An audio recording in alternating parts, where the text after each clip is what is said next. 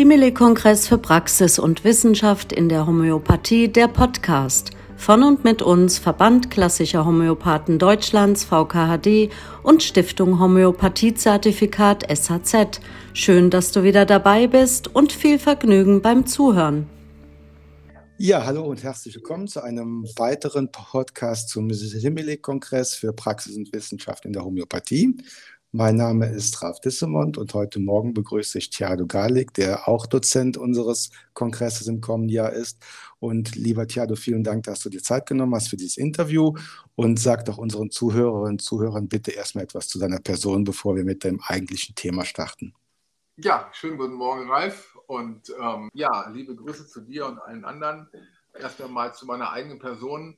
Ist immer ein bisschen schwierig, was zu sagen, weil man gar nicht weiß, was man alles sagen soll. Ich denke, das Wichtige ist, vor allen Dingen das, was sich auf das bezieht, was ich tue, nämlich fachlich. Und bei mir ist es so, dass ich ähm, in Homöopathie seit 27 Jahren in der Vollzeitpraxis arbeite. Ja? Und Vollzeit heißt wirklich von morgens bis abends und das auch tatsächlich mit einer entsprechenden Stundenzahl. Ne? Das also so 40 Stunden und mehr. Und das hat sich aber am Anfang ein bisschen entwickelt. Das war nicht gleich so. Ich muss dann auch ehrlich sein. Und so eine richtige Vollzeitpraxis hatte ich so nach sieben, acht Jahren. Davor war ich eine, eine Beginnerpraxis, eine Viertelpraxis, eine Heilpraxis und so weiter. Ne? Mit meinen ganzen Krisen, die ich so habe, kann man bei mir auf der Seite auch nachlesen, habe ich ein bisschen was zu geschrieben, weil meine Ausbildung, die ich damals in Gauting gemacht hatte, mit hohem Enthusiasmus ne? und ähm, einigen Lehrern, die inzwischen schon verstorben sind, ne? die waren alles große Hilfen. Aber so richtig geholfen, wie man Homöopathie so erfolgreich machen kann, ist dann bei mir so gewesen durch die Beschäftigung mit der Literatur und dass ich auch vor allem über den homöopathischen Tellerrand hinausgeschaut habe.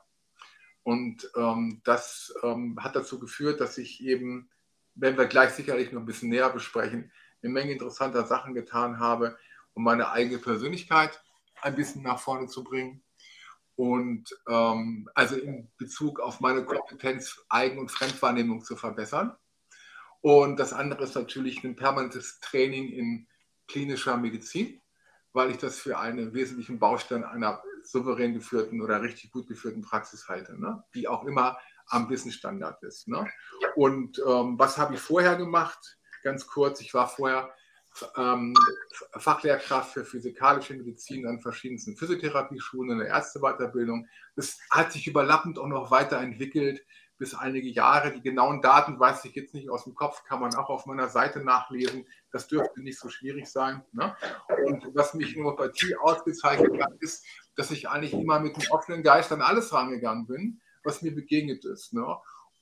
Genau, das hast du ja schon ganz viel zu deiner, eigentlich zu deinem Vortrag gesagt. Das Thema Best Practice in der Homöopathie zieht sich ja quasi wie so ein roter Faden durch deine berufliche Tätigkeit. Und da habe ich jetzt schon ganz viele Eindrücke zu bekommen. Die Frage ist jetzt, oder meine nächste Frage ist jetzt, für wen eignet sich dann dieser Vortrag? So wie ich dich verstanden habe, ist der Vortrag eigentlich, oder ich verstehe ihn so aufgebaut, dass sowohl ein Anfänger, der gerade mit der Homöopathie begonnen hat, aber auch ein Fortgeschrittener, der noch seine Praxismanagement beispielsweise optimieren will, von diesem Vortrag profitieren kann. Wie siehst du das? Ja, ähm, dazu vielleicht ganz interessant, wir haben ja ähm, sozusagen ähm, in 2017, 18 mal diese große Umfrage gemacht ähm, unter den Berufskollegen. Ne? Ähm, 96 Fragen im Jahr des Luthers mit langwieriger Auswertung. Es wird auch noch publiziert und veröffentlicht. Das ist deswegen Corona alles ein bisschen liegen geblieben, ne? weil da einfach erstmal ähm, andere Aspekte auch für die Praxisführung, das Praxismanagement notwendig waren. Kommt aber in Kürze, können sich alle darauf freuen. Und das Wichtige ist, dass wir da folgende Feststellung gemacht haben. Wir haben in dem Berufsprofil der als registrierten ähm, Heilpraktiker, die Homöopathie ausüben, primär Homöopathie mit so ein bisschen ähm, Randerscheinungen, das machen sie bloß ganz gewissenhaft, das kann ich versprechen und zeigen, ähm, eigentlich eine Gruppe von ungefähr 15 Prozent, rund 15 Prozent, die professionelle Vollzeitpraxis machen. Ne?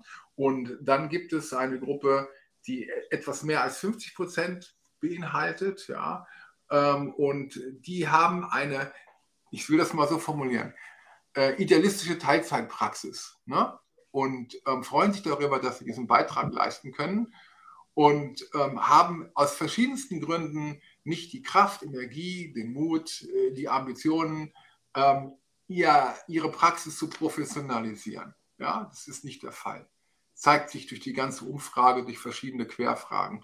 Und dann gibt es, wie jeder rechnen kann, ungefähr 35 Prozent weitere, die werden das aber gerne und sind es nicht. Na? Das sind die Leute, die so die ersten fünf, sechs Jahre ähm, Praxis gemacht haben, die merken, dass vieles von dem, was man in Ausbildungen lernt, so nicht funktioniert, wie das halt eben immer so ist. Und dass man doch noch so vieles andere braucht und die auch ähm, ein hohes Weiterbildungsinteresse haben und auch einen hohen Anspruch an Weiterbildung mit einer tiefen Enttäuschung, wenn sie das nicht erfüllt bekommen. Das kenne ich auch noch von mir von früher. Und ähm, das sind halt diese 35 Prozent, die so ihre fünf bis zehn Patientenkontakte ähm, in, am Tag haben, ne? also pro Durchschnitt. Ja? Und die hätten einfach gerne diese Qualität und die würden uns auch allen gut zu Gesicht stehen. Und für die ist es eigentlich hauptsächlich gedacht. Okay. Ähm, und natürlich ist es auch für die Superprofis gedacht, die mit ihren ähm, 15, 20 äh, oder mehr Patientenkontakten mehr als 50 Stunden die Woche arbeiten, weil, das ist auch eine Feststellung, die ich gemacht habe, wenn man so viel arbeitet, merkt man seine Fehler nicht so gut. Und wenn dann einer kommt und sagt, hast du mal da überlegt, das könntest du ja vielleicht so rummachen, sparst du dir echt Zeit, bin ich immer demütigst dankbar, dass das auch mir möglich ist. Und gut, ich bin jetzt über diese lange QM-Geschichte so tief da drin, dass ich mir immer zu bestimmten Zeitpunkten frage, wo kann ich jetzt was verbessern, wie kann ich mich äh, besser organisieren, wo muss ich Geld ausgeben, wo muss ich Zeit investieren, wo brauche ich Unterstützung, ähm, dass das ein selbstlernendes System bleibt. Ne? Mhm. Und deswegen glaube ich, dass es auch gerade für die gut ist, die lange arbeiten. Warum? Weil wer, wer in diesen Zustand des Erfolgreichen sich hineinentwickelt hat, der hat immer auch, das möchte ich zumindest für mich in Anspruch nehmen, irgendwas, wo er rumwurschtelt. Es gibt überhaupt nie, nicht jemand, das ist meine Arbeitshypothese, der nicht an irgendeiner Stelle, aus welchem Grund auch immer, wurschtelt. Und das Wursteln kostet, gerade wenn man viele Patienten hat, das wäre meine Aufforderung an diese lieben Kollegen, ähm, unendlich viel Energie. Und man merkt es noch nicht mal. Ne? So. Und deswegen denke ich, ähm, dass die Primärgruppe diese 35 Prozent sind, die auf dem Sprung stehen, sich wirklich verbessern wollen und offen sind. Und auch für die Profis eben aus den genannten selbstreferenzierten oder selbstreflektierten ähm, Gründe, die ich dir gerade genannt habe. Hm? Mhm. Ja, ganz spannend. Jetzt hast du für mich auf jeden Fall schon eigentlich meine nächste Frage beantwortet. Also wo ist der Nutzen? Du hast ja sehr detailliert beschrieben jetzt, was passiert in deinem Vortrag und welchen Nutzen kann, können die einzelnen Gruppen daraus ziehen. Ähm, das ist, das ist eigentlich schon für mich zumindest sehr klar geworden. Dann, und ich finde es auch total interessant, sich selber zu hinterfragen und zu gucken, wie ist meine Praxis, wo kann ich noch was ändern, was gibt es da für Leute, die andere Ideen haben und kann mir von denen Input holen. Von daher würde ich einfach mal fragen, Tiado, was würde dich denn mal als Teilnehmer am Kongress besonders interessieren? Warum würdest du als Teilnehmer zu unserem Kongress kommen? Naja, also vielleicht noch ganz kurz äh, zu, dem, zu dem Thema davor. Ähm, hm? Die, die Frage, ähm, was ähm, und für wen, warum ist das interessant, was ist das für mich, was bedeutet das? Nochmal ganz klar, mir geht es an diesem Vortrag, den wir da machen, nicht um das ganze Gebilde, das dauert eine Woche, sondern ich habe mir mal das rausgesucht, was für die meisten am interessantesten ist, nämlich so ein diagnostischer Prozess. Und was ich machen möchte, ist von der Patient kommt rein, tüt, tüt, tüt, setzt sich, die Anamnese, die Untersuchungsgänge, die Ergebnisse, die Arbeitshypothesen, die nachzuprüfenden Ergebnisse exemplarisch an ein oder zwei Fällen zu machen oder auch vielleicht drei, vier. Ich habe immer genug dabei. Es hängt ja davon ab, wer alles mitmacht und wie wir so das dann interaktiv äh, gestalten. Aber eben von der Metaebene, nicht, was habe ich dir jetzt für Mittel gegeben und warum, das können wir auch nebenbei. Aber eigentlich geht es ja mal auch um diese Metaebene im Blick. Schau mal, das ist ein Ablauf, dem kann man einen Namen geben und der heißt so und so. Ne? Und wenn ich jetzt das und das mit dem Patienten meinetwegen mache, schau mal, was habe ich denn da gemacht anamnesetechnisch? Ah, da gibt es einen Namen für, das ist eine Interventionstechnik. Schau mal. Und was, wo sind denn deine Ressourcen? Hast du mal überlegt, welche Ressourcen du eigentlich hast, welche du benutzt? Dieser Blick von der Metaebene. Und das ist, was ich machen will. Ja? Okay. Ja. So, also am Beispiel eines Untersuchungsganges, wo ein Patient kommt, bis er wird entlassen und wie validiert man denn jetzt, dass er auch wirklich eine Reaktion mit dem Mittel hat? Und, mhm. Weil ich jetzt das meine oder der oder so. Ne? Genau. Ja, und was mich als Teilnehmer interessiert, war die nächste Frage. Ja, genau. Ähm, ich bin ja ein extrem neugieriger Mensch ne? und ich mache das auf Kongressen immer so. Äh, die meisten Leute kenne ich ja, ich ähm, weiß ja, was die erzählen und ähm, manche haben auch mal was Neues mit, was ich nicht schon kenne. Ne?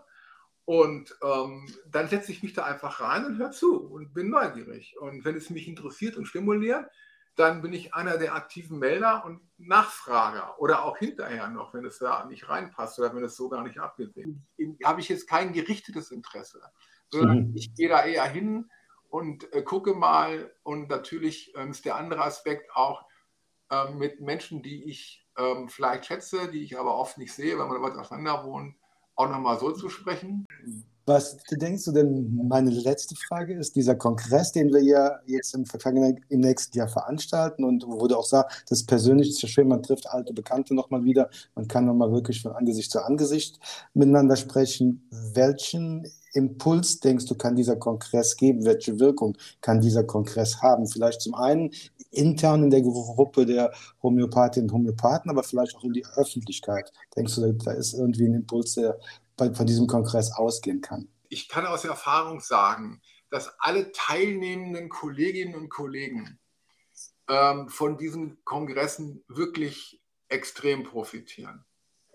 Und das tun sie, weil es so eine energetische Felddichte gibt in so einer Veranstaltung, die resoniert über den Raum hinaus, in dem das stattfindet. Ähm, und wenn man da sich länger drin befindet, dann nimmt man einen Teil dieser Wolke auch mit. Ja? Und das äh, ist tatsächlich etwas sehr, sehr Wichtiges, weil wir sind keine Einzelwesen, sondern wir sind eigentlich ja, Sozialwesen. Wir brauchen Gemeinschaft, wir brauchen Kommunikation und wir brauchen auch gegenseitige Unterstützung. Und das ist etwas, was auf allen Ebenen der Kommunikation erfahrungsgemäß bei solchen Kongressen immer stattfindet. Und deswegen bin ich auch allen Kongressveranstaltern schon aus diesem Grunde immer unendlich dankbar dafür, dass sie das tun, weil ich weiß, was das für eine Arbeit ist und dass man da mit unendlich vielen verschiedenen Ebenen von, ja, kann ich meinen Hund irgendwo unterbringen, jetzt kann ich doch nicht, kann ich einen halben Tag später kommen, muss ich dann das Gleiche bezahlen? Was ist denn, wenn ich keinen Parkplatz habe? Das Hotel ist gemein zu mir. Es gibt so eine Million solcher Dinge und das weiß nur jemand, der das schon mal gemacht hat. Ähm, was für eine liebevolle Güte äh, Resilienztrainingsorganisation man da braucht, um das also wirklich gut zu machen und ähm, da auch freundlich zu stehen. Ähm, das heißt, für die Kolleginnen und Kollegen wird das was bringen.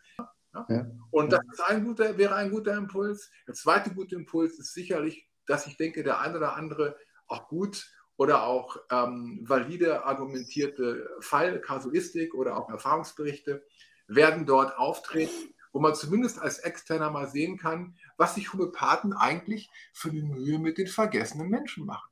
Das ist echt mhm. ganz, ganz wichtiger für die Öffentlichkeit. Ne? Ja, das ist so dieses, dieses, ne? Ähm, das, das eigentliche Verbrechen in der Medizin ist, dass die Leute, die da durchfahren, die werden vergessen. Die wissen nicht, wo sie hin sollen. Niemand kümmert sich um die.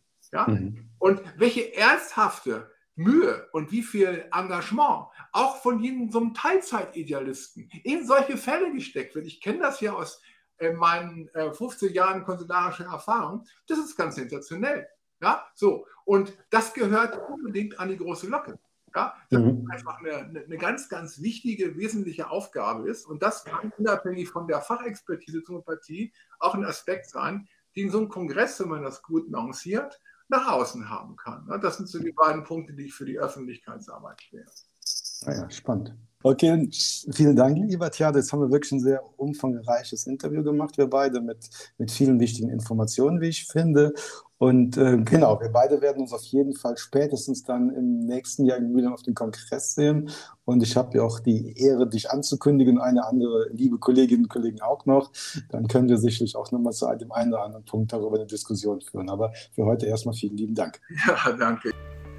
Das war Simile Kongress für Praxis und Wissenschaft in der Homöopathie, der Podcast. Danke für dein Interesse. Wir freuen uns, wenn du auch bei der nächsten Folge wieder zuhörst. Sei auch du dabei, live und in echt beim Simile-Kongress am 3. und 4. Juni 2023 in Mülheim an der Ruhr.